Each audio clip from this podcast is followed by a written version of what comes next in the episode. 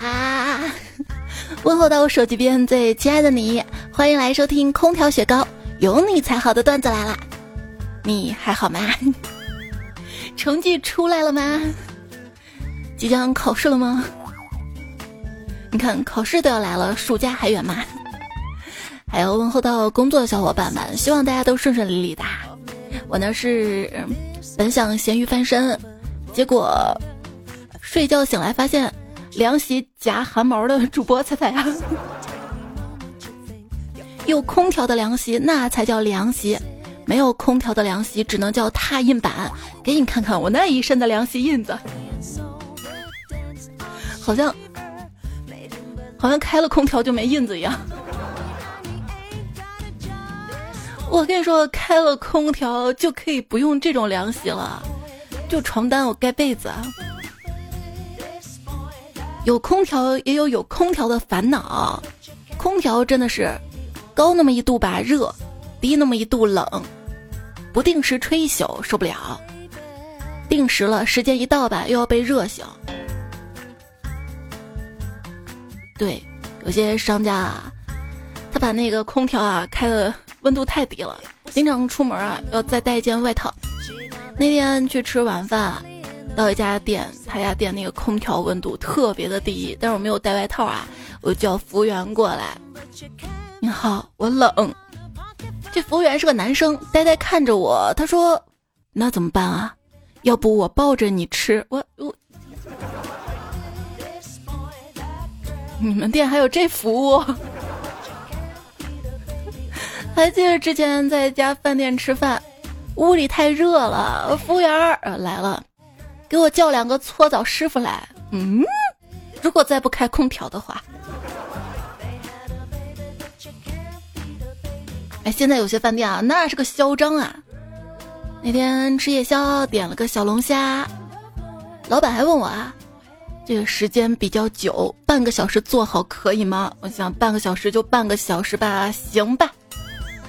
结果半个小时之后来了一个外卖员，谁点的小龙虾呀？老板说九号桌来给我，我换个盘子装。我嗯。还有一天点菜，看到菜单上一道菜菜名儿，房是用来炒的。哟吼，还敢这么说，这胆大包天哈！老板，这房是用来炒的，这是什么菜呀？结果老板跟我说啊，那个是炒田螺。你看人家有房子，我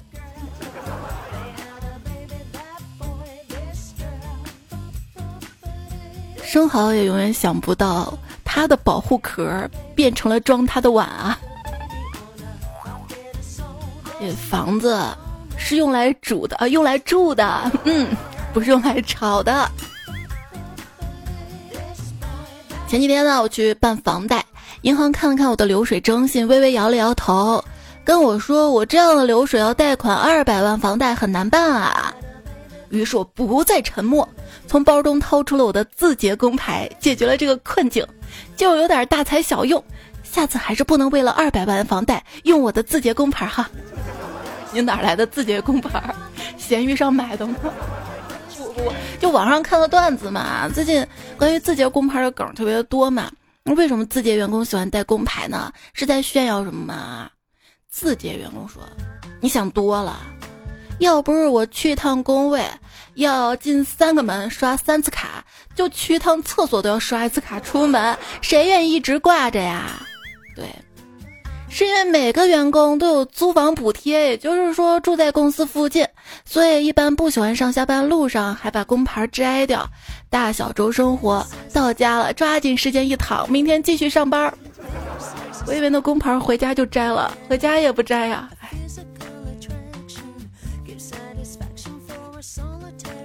一对夫妻，他们买的房子是顶楼。有一天回家的时候啊，这老婆就埋怨这楼层也太高了吧。这老公说这买高层有高层的好处啊，那你说是什么好处啊？从政治上来说，顶层就是上层建筑，以后我们有前途啊。从文学上来说，欲穷千里目，更上一层楼，住得高，眼光也长远啊。从教育上来说，咱们每次回家都能提醒孩子，世上无难事，只要肯登攀呐。这没电梯吗？我觉得世上无难事，只要有电梯。嗯，就上次不是说过了吗？如果一个高层它没有电梯，可能顶层就是最便宜的了。以前不就是这样吗？老式的那种单元房。说到以前啊，很多朋友就回忆嘛，你想，哎，要是当初选择了什么什么什么，会不会更好？那有没有想过，你没选那条路，它其实是更难走的？就当下那个选择，嗯，坐电梯还是爬楼啊？电梯嘛，果断的那么累，就你当下那个选择可能是最好的一个选择。以前我知道啊，条条大路通罗马，贼自信那种。现在经过社会的拷打，条条大路通罗马，就是没有一条好走的。你看人家都有车，嗯嗯，小时候抓周抓了个方向盘，爸妈都以为我长大了会当赛车手，最差也是个司机。没想到我长大了，当了你的备胎包。人啊，有时候会违背过去的承诺，这或许是成长的一种表现。自我否定、脱胎换骨，未尝不是一件好事儿。去你的！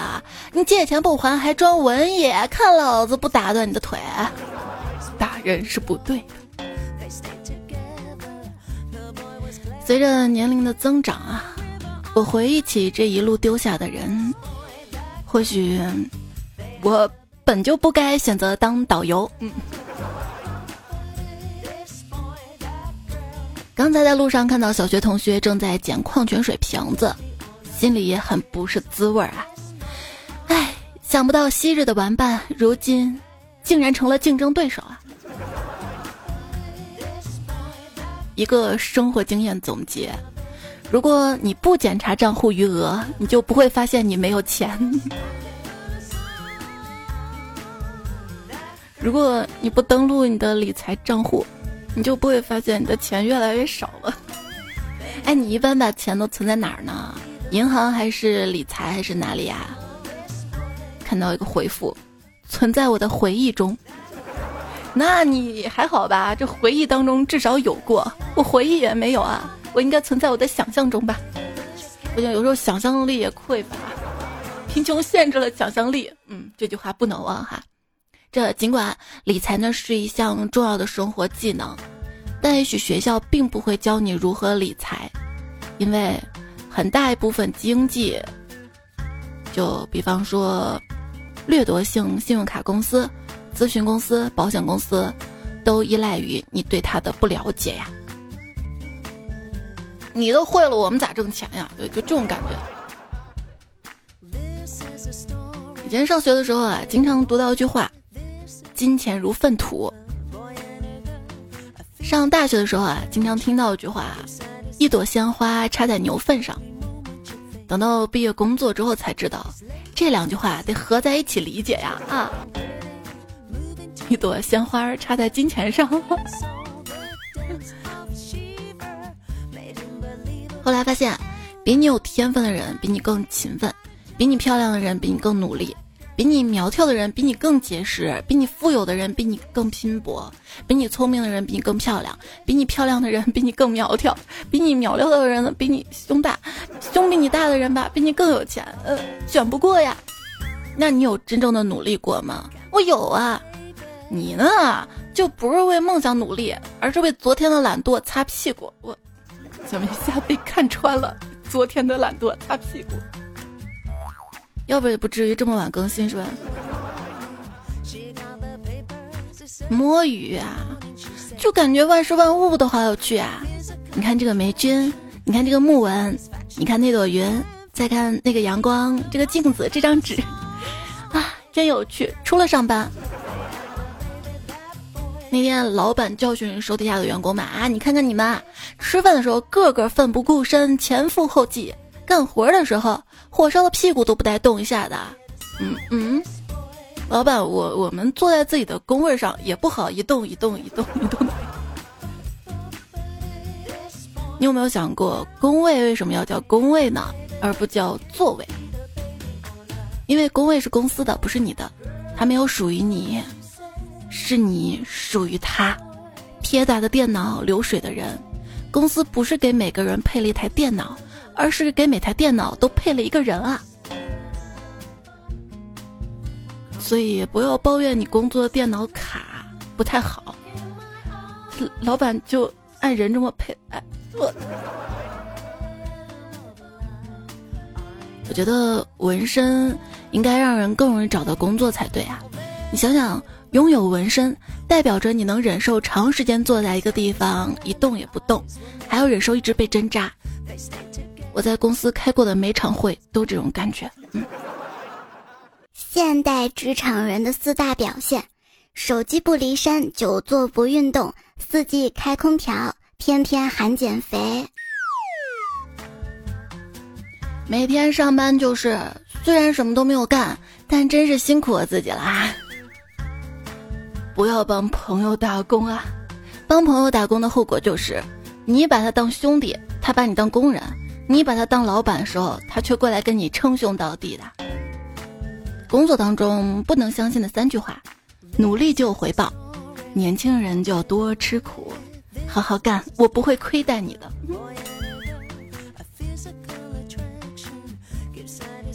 对于那种没有公布薪酬的招聘信息，感觉就像没有照片的约会资料啊。什么是普信司呢？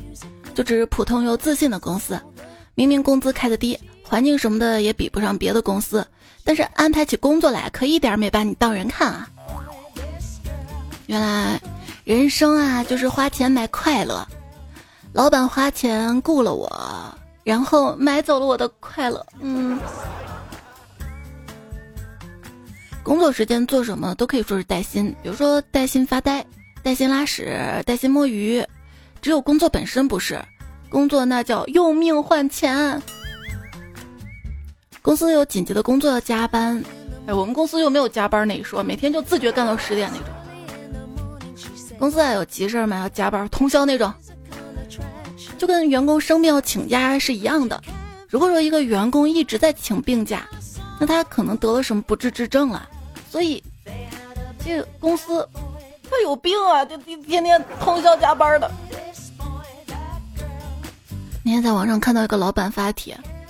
员工工作猝死给公司造成损失，可以找员工父母追讨吗？我，比如说，某个程序员开发了一项重要的项目，突然猝死了，导致项目停滞，延缓了完工日期，直接导致项目违约，给公司造成损失，可以让父母替他补偿公司的损失吗？如果父母没钱，可以让父母贷款补偿公司的损失吗？瞧瞧，这还是人说出的话吗？老板，明天我有事儿想请假一天，望批准。哦，是事儿假呀？呃，你不会是去找工作吧？那我请个病假。大夫，我有点咳嗽。你你你这病怎么拖到现在才来看呢？啊，来不及了吗？啊？不不不，我要下班了。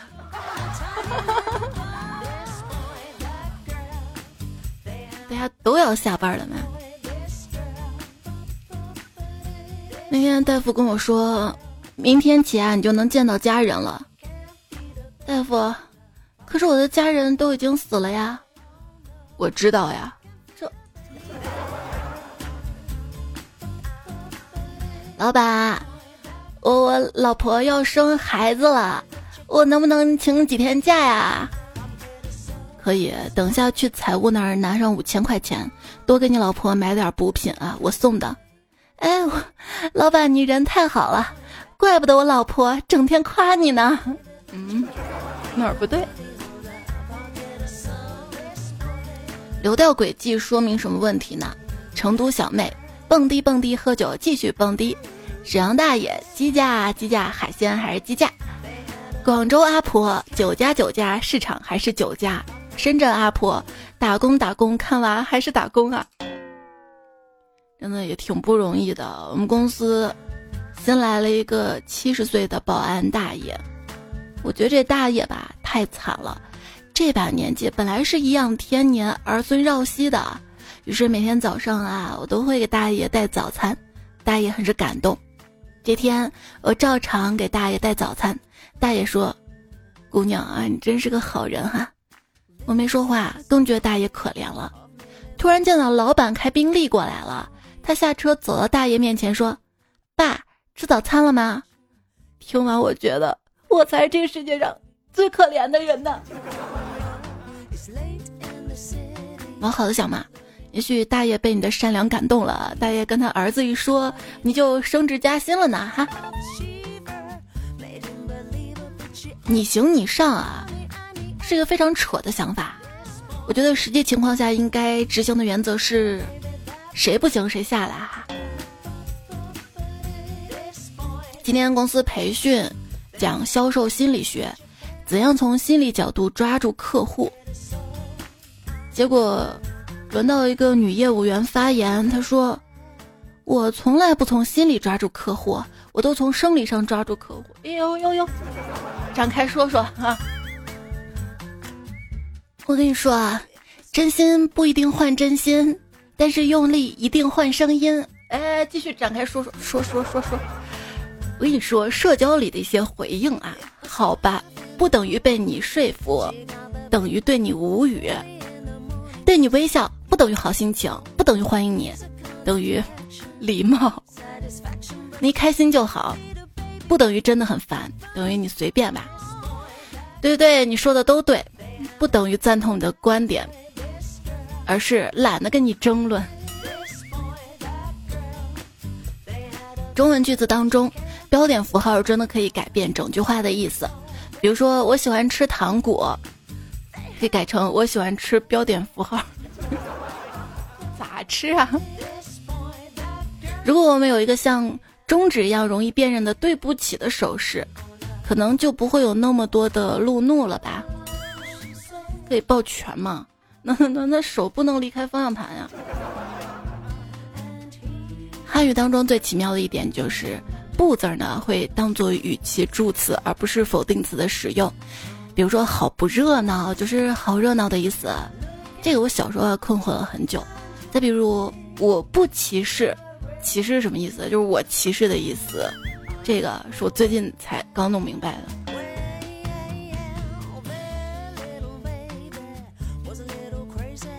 再这样我不听了，不是我不听的意思，而是你别再这样的意思。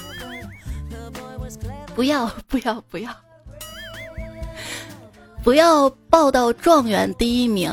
这今年的新闻媒体嘛，不能报道这些明确名词的词汇。所以我看到有些媒体的用词是考得比较好的两个人，考得比较好的。看着这两天大家都在查分，我也按耐不住了。谁还没个分啊？我七百多，芝麻分儿。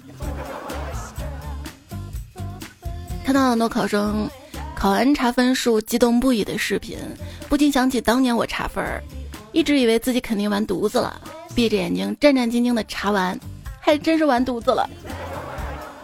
想想如果可爱可以给高考加分儿，那我已经在清华北大了。他们没有可爱专业。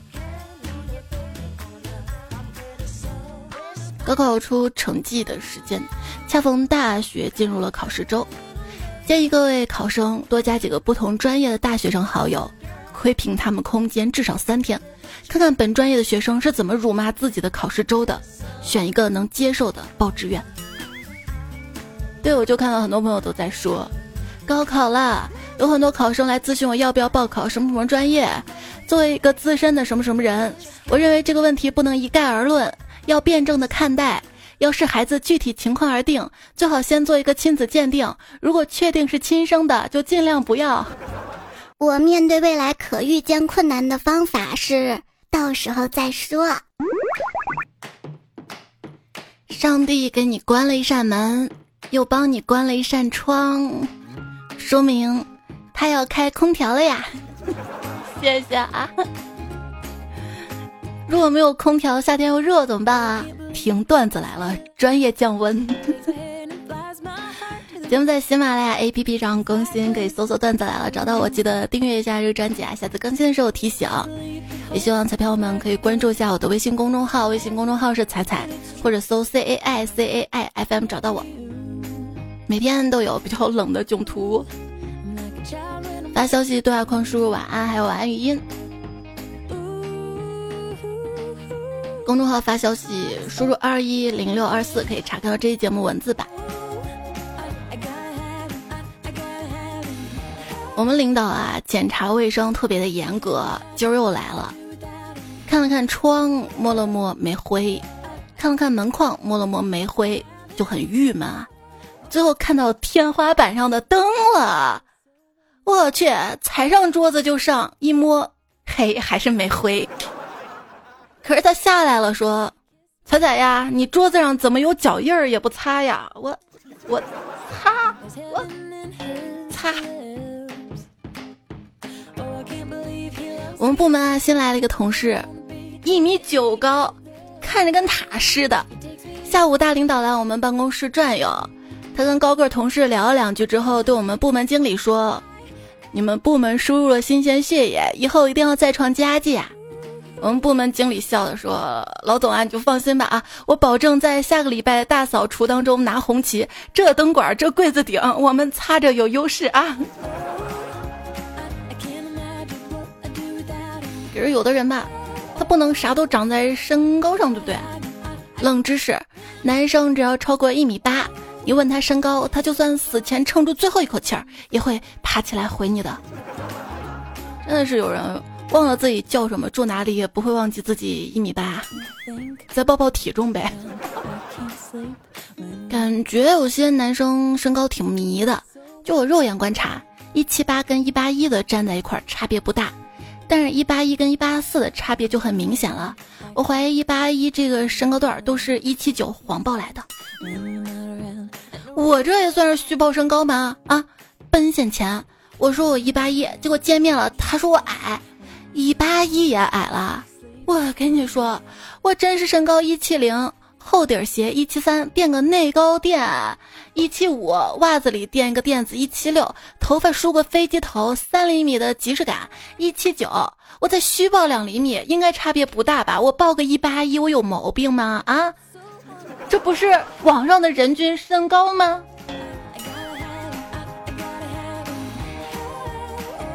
网上都还说男生的这四种身高啊都是假的。一七零、一七五、一七八、一八零，实际上都低于这个数，这不很正常吗？我老公还老说自己十八呢。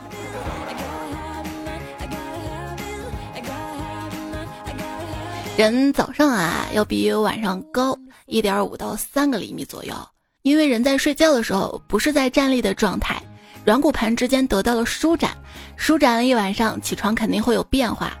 所以我说自己一米八，我没有在骗人呀。嗯嗯。直立行走呢，让女性人类的骨盆变得特别容易难产。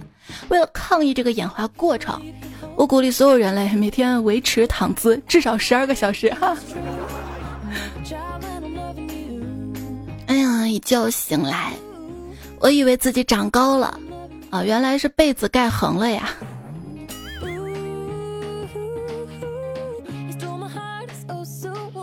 我有个闺蜜个子特别高，交了一个落差比较大的男朋友，我就笑她嘛，你们俩这身高也太悬殊了吧？结果她跟我说，你不知道，我想亲他随时都可以，他想亲我，哼，看我心情。忘了在哪儿看到了一个男生说，他之所以找一个个子比他低的女朋友。是因为他怕老了被女孩看到地中海，可是都老夫老妻了还嫌弃吗？那那那躺下睡觉的时候就看不到了吗？啊！那天带着我的现任男朋友，碰到了我的前男友，前男友个子比较高，现男友个子低嘛，然后前男友就嘲笑我的现男友，哎呦，这个子这么低的呀！我说躺着比你高就行了，说的是肚子吗？你喜欢最萌身高差吗？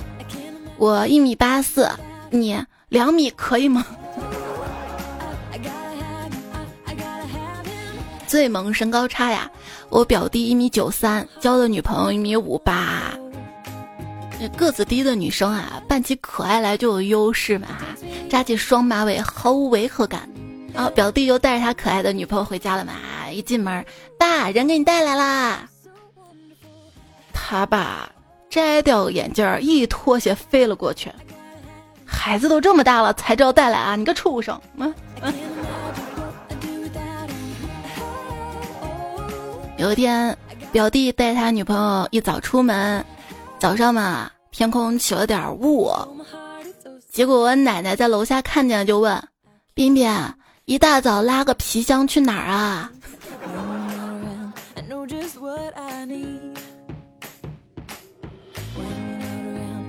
初中的时候，我身高还不到一米五，比班上很多同学都矮。然后到了高中，又跟一初中同学同班，我还是比他矮。结果到了高三，我默默长到了一米七。毕业那天聚餐，大家都喝的差不多了，他单独敬了我一杯，说：“咱俩认识这么多年了，我是看着你长大的啊啊！那我不是也看着你长大吗？”看到“小心碰头”的标语牌时，我就想去撕掉。可是我发现，无论我怎么用力的蹦跶，还是够不着呀。腿长跟腿短有什么区别呢？腿长的人走路咵咵咵，腿短的人走起路来丢丢丢丢丢丢丢丢丢。求求各大按摩椅厂商，能不能新增一个关于身高的调节按钮啊？现在按摩椅对矮子一点都不友好。明明屏幕显示按脖子的地方，我坐下直接被这玩意儿对着后脑勺一顿猛捶，咣咣咣，差点没把我捶傻。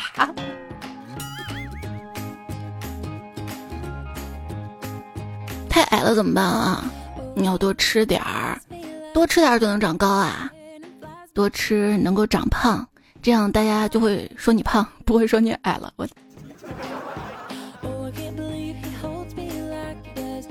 今天说了很多身高的段子啊，也是这两天的一个新闻。郑州一米五六的一个小伙嘛，他去参加中建旗下的一个公司面试，已经得到了录用。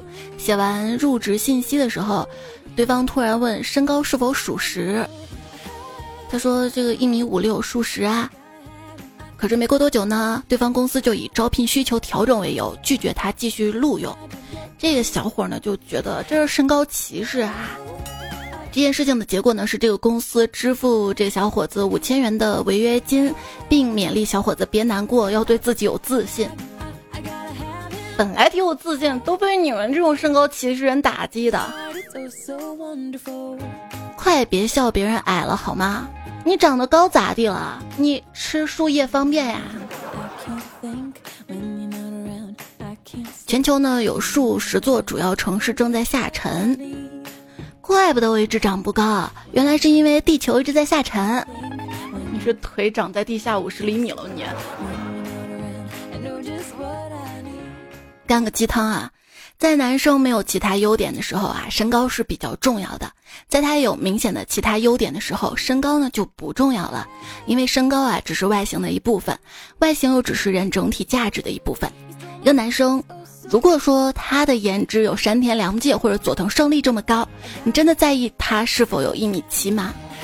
反正我是不在意的。想想一个奢侈品的包包，因为是小号的，所以你就不喜欢了吗？啊？所以要自信啊，也要努力啊，别的方面啊要有优势。有天我去打饭，看见一个高个男生跟一个矮个男生同行。高个男生抚摸着矮个男生来了一句：“待你长发及腰，你也不如我高。”哎呦，这嘚瑟的。年四年说：“子泰啊，我哥们又做手术了，初中就做过一次，病因是身高太高，腰椎脊柱撑不住。我想他大概是这个世界上最不想再长高的人了吧。”我一个兄弟那天说：“我身高一米六。”当初啊，不顾亲友的反对，娶了一米五的老婆，按照网上的公式算下来，儿子身高不会超过一米六五。但是我儿子今年十六岁了，身高已经一米八五了，感觉好幸福。仔细想想哪儿不对？我有个表妹，身高一米五五，娇小玲珑的。今天买了一双十公分高的高跟鞋。我说：“哎，你怎么突然想起来穿高跟鞋了呢？”他说：“他幼小的心灵受打击了。昨天在地铁站，他在前面走，后面一对身高一米七五以上的情侣牵着手从他头顶上直接过去了，还回头对他笑，对他笑，伤害不高，侮辱性极强啊！平时遇到有意思的糗事段子啊，生活中的……”乐事儿，听节目任何想说的话，也可以通过节目的留言区告诉我啊。好，我们来看一下留言啦，来自于上期、上上期、上上期哈，综合整理。手揣兜兜兜兜糖说：“彩姐啊，出期关于工作的段子的。今天上午开会被领导批评了，大体这样的：领导说，别人的团队都是由镇山的虎、远见的鹰。”善战的狼，敏捷的豹，忠诚的狗组成的。再看看你们啊，一个个的墙头的草，摸水的鱼，害群的马，干饭的桶。特别是你啊，小陈，唠嗑王哈，你是真行啊，跟谁都能唠哈。干保洁大叔刚来两天，你就跟人家称兄道弟了。要不我给你推荐去销售部吧啊，在我这儿太屈才了。我我我容易吗？再说人之所以长嘴，不就用来说说话的吗？嗯。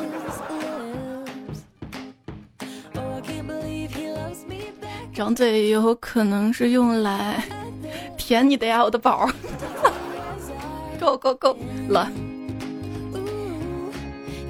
玄不语说，吃饭的时候，同事问我今天怎么不说话呀？我说天气热，身体里面的酶的活性低，机能同功率下消耗大，心率和代谢功能同时进入节能模式，导致我今天话少。同事说你这说一串话也没少呀。昵称采菊东篱下说：“太极生两仪，两仪生四舅，四舅生旺仔，旺仔喝牛奶。”广告费结一下。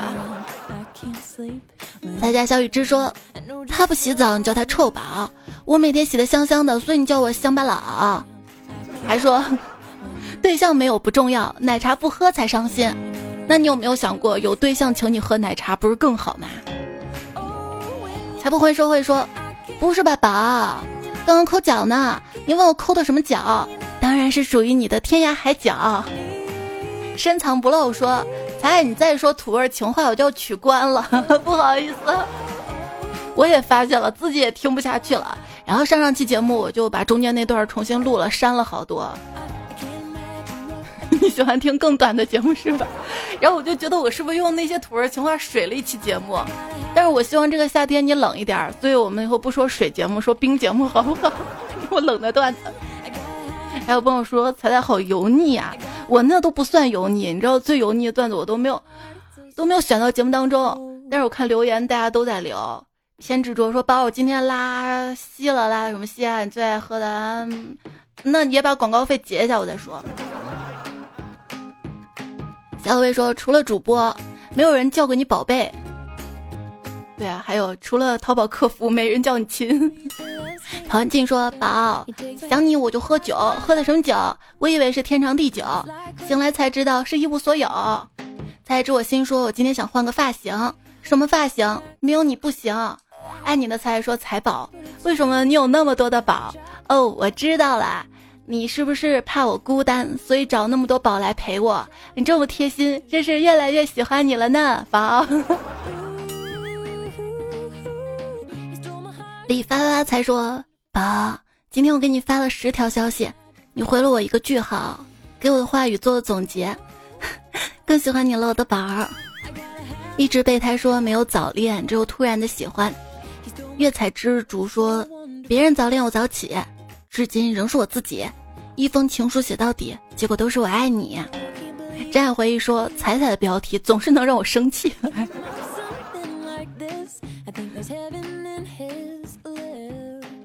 暧昧上头，真像极了爱情。说，男人忘不掉两个女人，一个是情窦初开时给过他风花雪月的人，一个是经历过岁月，懂他却给不了他家的人。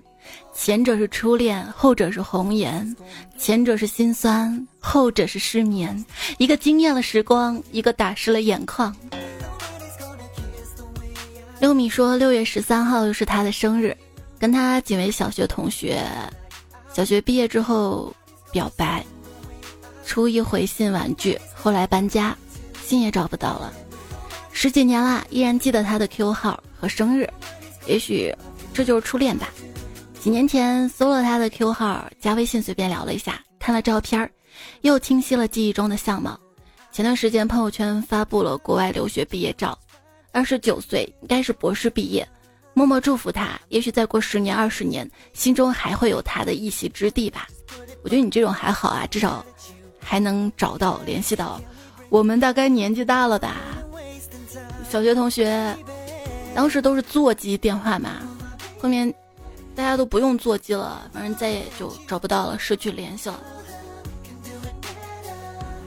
我还记得我喜欢那个男孩，他生日是六月二十号的。有有那么一段时间啊，我在社交媒体上注册的时候填生日都填了他的生日。能记住你生日的人，对他来说你大概特别特别特别重要吧。数字九哥说，人生中所有的人都是过客。只有自己才是故乡，爱对了是爱情，爱错了是青春。年轻人后自为之说，青春的懵懂啊，是始终可以让我在人生的任何时候都可以笑着存在。我发誓再不敢昵称了，这位昵称的彩票说住在我们家楼下的一个初一的女孩子，我知道她喜欢的人是我。东中彭于晏说彩票好烦呐，感觉自己摸不透爱情。心动了不敢下手，不知道他的喜怒哀乐，也不知道他的想法跟心思，我都不知道怎么开口。这不是那句话吗？真爱的第一个征兆，在男孩子身上是胆怯，在女孩身上就是大胆。稻草人太阳帽说：“想当初啊，我也喜欢过一个人，也许是自己没勇气，也许我在他眼里不是特别的，所以没有去把握。”就很多朋友会说。想要一份平平淡淡的爱情，踏踏实实过日子的这种感情啊，平平淡淡才是真的。其实也许潜意识里明白，自己根本要不起奋不顾身的爱情，那种大概是奢侈品吧。